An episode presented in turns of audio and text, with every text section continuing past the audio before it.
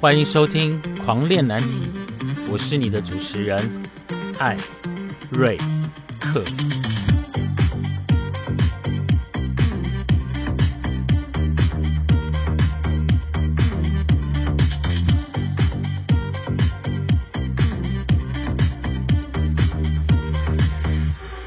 我们聊难题，聊青春，聊叛逆，聊出柜。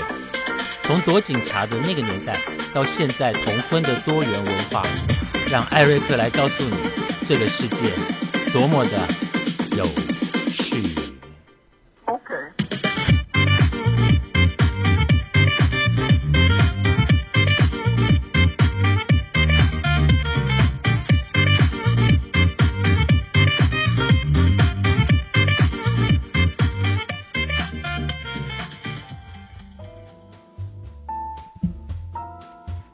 各位听众，现在是二零二三年四月二十一号上午的十点二十分。大家还记得吗？在上周的节目当中呢，我有告诉大家我的赖的账号。那在节目资讯上面有我公开的赖的账号，会把这个账号公开出来呢，其实是希望能够跟听众能够有更多的互动。也许你的故事比我精彩，也许你的故事想要让更多人知道。我帮你做一个特辑都没有问题哦。那其实更喜欢这样的一个方法，交友的方法呢，比较有一种幻想的空间，比较有一种老式交友的方法。我个人蛮喜欢这样的一个老式交友的方法。现在年轻人的交友方式呢，对我来说太太直接、太刺激了。本人需要慢慢来。就是慢慢来哈。那在上一集的节目当中，有告诉各位关于一九九七年七月三十号的午夜，台北新公园旁边的常德街发生了什么事？呃，我再帮大家回顾一下哈。台北新公园呢，在每天十二点打烊之后呢，许多的同志会散落在公园的四周围，三三两两的人。但是更多的人聚集的地方呢，就是在台大医院旧馆前面的常德街。常德街呢，它这个街其实并不长，哎，常德街 听起来好像很长，但它是那个稀松平常的长。然后常德街呢，它其实不长，短短的。那也有一些树木。这个时候呢，呃，公园结束之后呢，会有几个好朋友驻足在常德街聊天。那礼拜五、礼拜六呢，人就会更多。那更多的时候呢，可能是一个人、两个人独自散步，或者是交朋友、认识人，或者是被认识。但其实也没有办法做一些什么奇奇怪怪的行为。毕竟在九七年，整个同志的文化是还没有被接受的，所以大家单纯呢，就是在那个地方交交朋友，然后聊聊天。所以呢，常德街。在公园结束之后呢，的确是聚集了蛮多的人在那个地方。可是，在一九九七年七月三十号的晚上呢，警察大动作的来临检，带走了四五十位的男同志，然后把这些男同志呢全部带回警察局，没收证件，呃，没收证件，然后拍照。当然。没有很多人被拍照啦，只是说在当时，警察常常会滥用一些职权，像是临检权，去临检在街上的同志。所以你的奇装异服，你的头发长一点，你的任何的一点点的不一样，都会被说成你可能妨害风化。不过，因为在当年哈，同志跟警察之间的关系本来就不是那么的密切。不过，我觉得整个。警察界哈，警界这几年呢进步了，对于同志是比较友善的，而且现在警察呢也比较年轻化，所以他的接受度也是比较高。而且现在有很多的警察长得非常帅，身材非常好，那个制服穿起来就是英俊挺拔。不好意思，我歪了了哈。好，所以警察临检同志公空间呢，其实已经不是新闻了。街上男同志呢，对于这种场景被临检的场景也并不陌生。其实不止在公园，包括了男同志的酒吧或者是三温暖，都常常看到警察用非常强硬的手法去做一些很恶劣的一个呃检举，或者是用一些很不敬的言辞。举例来说，可能在警察在那个年代的警察呢，他会说：“你们这些娘娘腔。”或者他们会说台语叫拎家钱滚呢，哦，就穿裙子的，或者说你们这些呃玩屁眼的之类的啦，就是会带着很多嘲讽的一些言辞，在对待呃当时的同志。那可是警察临检同志这种情节，在五零年代、六零年代的新公园就常常发生了。所以我刚刚有说过哈，不管你的可能你的裤子穿短一点，你的。衣服穿的跟别人不一样，好，他就会说你奇装异服。他也可以用任何的理由，像是妨害安宁啦、伤风败俗啦这些莫须有的罪名，然后冠在你自己的身上。好，所以呢，我们以为在九七年的黑街事件结束之后就没有了吗？不在那个年，在九七年那一年之后呢，警察。临检同志这件事情还是常常发生，有几件比较著名的事件哈，我跟大家做一个回顾。在台北一九九八年的 A.G 健身房事件，一九九九年公馆 Conus 酒吧的事件，还有两千年北投二十四会馆的三温暖事件，还有二零零一年的 Funky 酒吧的事件。这几个事件呢，都是在发生在台北，都是警察滥用所谓的临检权，对同志的空间哦进行无数次的一个带有浓厚歧视意味的一个骚扰。可是这些被骚扰的店家跟客人呢，并没有把这件事情给宣扬开来，因为在那个年代呢，同志这样的身份有很多不能曝光的。原因像是，也许这些同志在社会上的地位很高，或者家里有长辈，这种事情不能被知道；又或者有各式各样的原因，他不能曝光，因为他还没有出柜。所以呢，不管是店家或者是客人，都会选择用低调的方法来度过这一切不公平的对待，因为大家都有不能被。曝光的理由，好，不能被曝光的理由，所以大家都是踩非常非常低的一个姿态在这个地方。好，可是刚刚有讲到前面几件台北被临检的一些呃的一些事件之外呢，其实同志空间被恶意临检。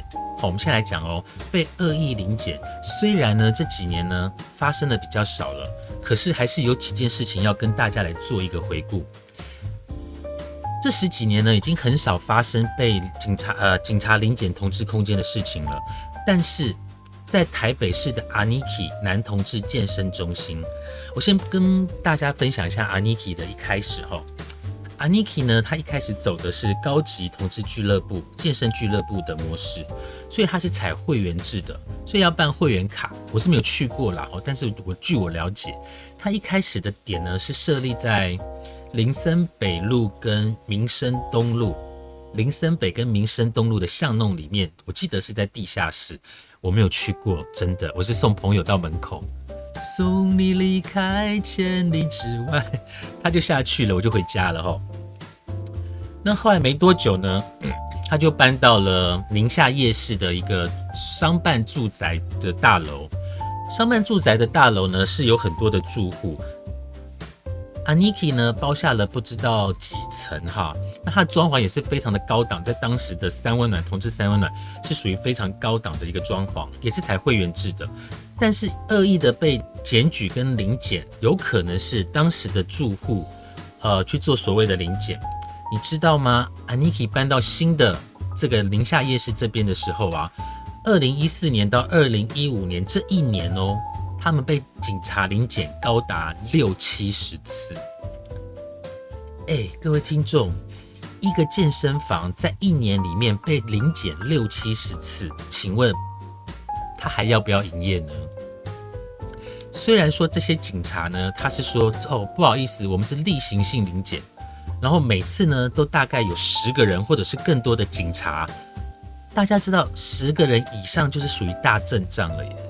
那这样的太过于频繁的临检呢，的其实是大同分局，哦通常都是大同分局去临检，因为是属于他们那个区域。他们宣称，因为这个场所呢，曾经查出有客人携带违禁药品。哎，二零一四年、二零一五年流行的违禁药品是什么？我想想。哦，不好说，我们留到别的节目再说。好，事实上呢，警方后来有十几次的临检，吼，其实根本都没有查到任何的违禁药品，但是还是一样哦，三天两头呢，就带着大批的警力进行灭门抄家的一个临检的手段。后来我们有发现一件事情，吼，这些在临检阿尼基的这些。分局基本上呢都是同一个分局，我们可以理解，我们可以理解，可能是住户去做的一个呃投诉或者是检举，但是它是一个正常的营业场所，正规的营业场所，它得到合法的执照，它配合警察临检，它做好所有的安全措施，请问为什么需要这样子被对待呢？在二零一四年到二零一五年的时候，同志文化已经慢慢的被台湾的民众给接受了。但是 Aniki 被对于这样的一个不公平的对待，其实我们可以把它换成一个角度去思考，是不是警界的某些人对于同志还是有不理解、不接受的一个想法呢？所以会找尽各种理由去骚扰同志的空间。大家去思考有没有这样的可能？好，所以呢，今天呢是跟大家讲说，其实，在台北新公园结束之后，大家会前往黑街。那因为黑街呢有一次大规模的临检，那当时呢的警察对于同志其实并不友善，会找各种羞辱的字眼来临检同志，进而呢不单单只有黑街被临检，其实在所有的。同志的空间都有被临检过，包括三温暖，包括酒吧。酒吧临检是最长的，我没有在，我没有在三温暖被临检过。